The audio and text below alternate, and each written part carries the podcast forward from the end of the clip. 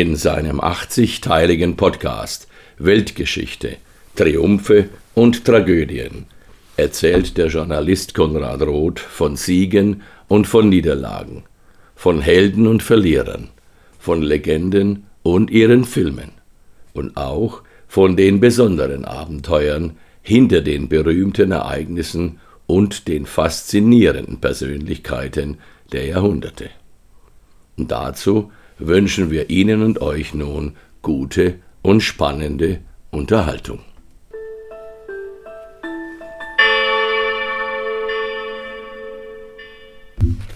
El Cid Zu den sechs großen Monumentalfilmen der Kinogeschichte, da gehören die Zehn Gebote, Quo Vadis, natürlich Ben Hur, Kleopatra, Spartacus und auch der an den Kinokassen ja höchst erfolgreiche El Cid über das Leben des spanischen Nationalhelden Rodrigo Díaz de Vivar. Als Regisseur, da hatte man tatsächlich Anthony Mann gewonnen, der mit seinen tollen Landschaftsaufnahmen durch diese drei Westernfilme von ihm mit James Stewart bekannt geworden war, aber der eben auch als Chef des zweiten Kamerateams bereits bei Quo Vadis den Brand von Rom inszeniert hatte. Und wie bei Ben Hur und auch bei Quo Vadis wurde die Musik auch hier vom ungarischen zweifachen Oscar-Preisträger Miklos Rocha komponiert. Die Hauptrolle, die hatte man mit Hollywoods Heldendarsteller Nummer 1 besetzt, mit Charlton Heston, der ja zuvor schon Moses gewesen war und auch für Ben Hur dann einen Oscar erhalten hatte.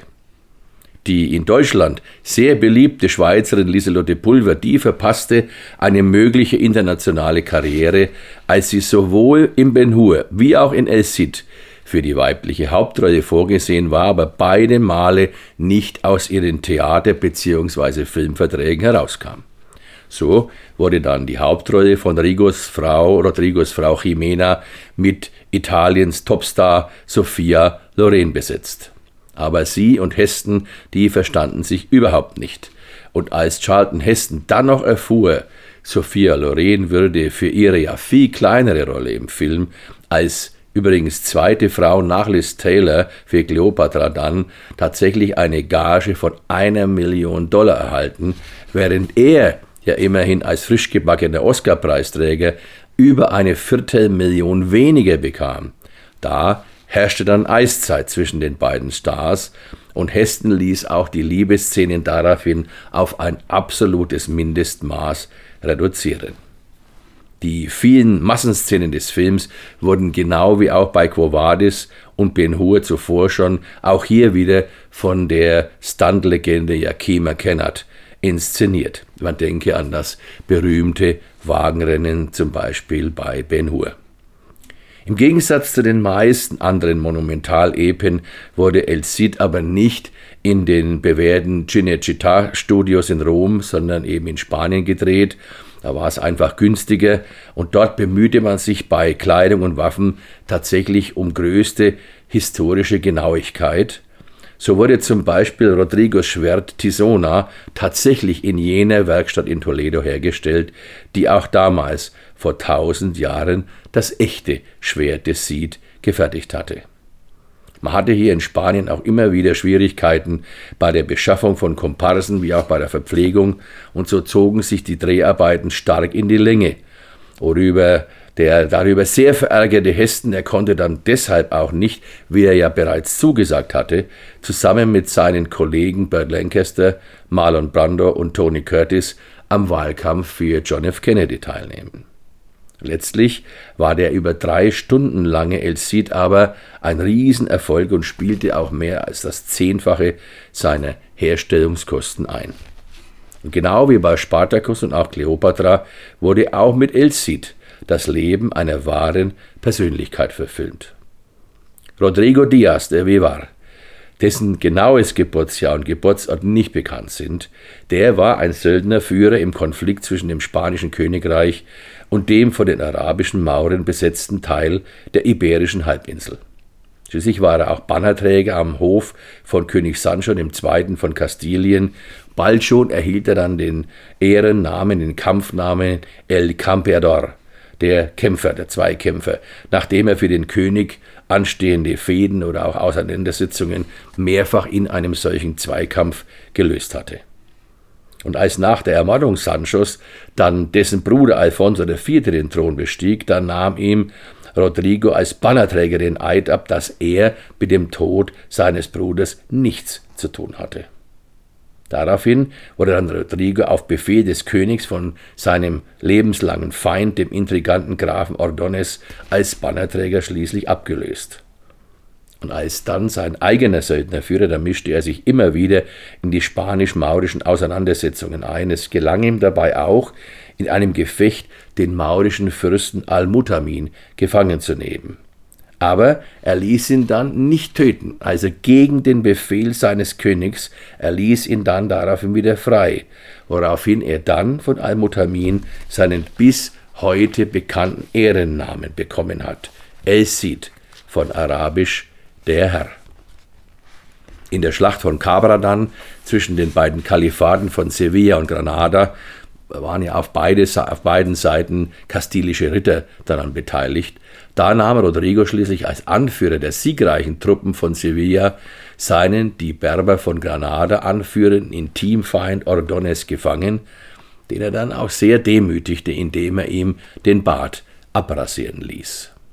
Daraufhin wurde Rodrigo vom König aus seiner Heimat Kastilien verbannt und fand danach eben bei jenem Emir al-Mutamin Asyl, in dessen Diensten er dann eine eigene Söldnertruppe aufstellte, mit der er sich dann im Osten von Spanien eine eigene Machtposition aufbaute.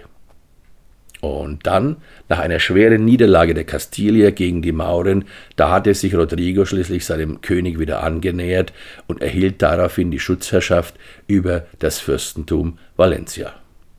Dort konnte er dann die Mauren in gleich drei Schlachten besiegen. Dann übernahm er diese Herrschaft in Valencia, die er dann als Herr, als Senior und oberster Richter bis zu seinem Tod dann auch beibehielt. Die Sarazenen griffen Valencia immer wieder an, und bei einem dieser Angriffe wurde Rodrigo dann in einem Hinterhalt von einem Pfeil in die Brust getroffen. Und die Mauren, die Mauren feierten den Tod ihres größten Feindes. Aber der tödlich verletzte Cid nahm seinen Getreuen noch ein Versprechen ab. Und so wurde dann am 10. Juli 1099 sein Leichnam in voller Rüstung aufs Pferd gesetzt und mit einem durch seinen Mantel darüber nicht erkennbaren Gerüst hinter dem Sattel und auch dem am Unterarm angebundenen Schwert in der Hand fixiert. Und dann trug ihn sein berühmter Hengst Babieca in die Schlacht die völlig abergläubischen Berber, die fuhren vor dem Anblick des ja eigentlich Totgeglaubten zurück und die christlichen Truppen trugen einen großen Sieg davon. Und der zu Hilfe gerufene König Alfons VI., der konnte dann nur noch Rodrigos Witwe Jimena und den Leichnam des Cid in Sicherheit bringen. Das Grabmal der beiden befindet sich heute in der gotischen Kathedrale von Burgos. Und im Mittelalter dann, da wurde der Cid durch etliche Romane, durch Lieder und auch Gedichte endgültig zum Volkshelden. Man kann ihn eigentlich nur vergleichen mit König Artus oder auch mit Richard Löwenherz. Übrigens, der letzte Satz des berühmten Films, der lautete, und so ritt der Cid durch die Tore der Geschichte und ging ein in die Legende.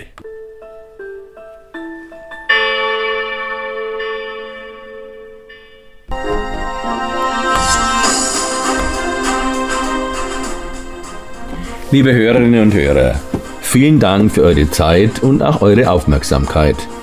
Für die Musik möchte ich mich herzlich beim Potsdamer Komponisten Ronald K. bedanken. Der schreibt sie übrigens Konrad Anton Heinrich. Seine tollen und wirklich fantasievollen Kompositionen könnt ihr dann unter seiner Webseite ronaldk.de gerne abrufen. Ich freue mich sehr darauf, wenn ihr dann auch bei meinen weiteren Podcasts über berühmte Ereignisse der Geschichte und auch deren Filme wieder mit dabei sein werdet. Ich wünsche euch noch einen schönen Tag. Bis dann also. Tschüss und auf Wiederhören.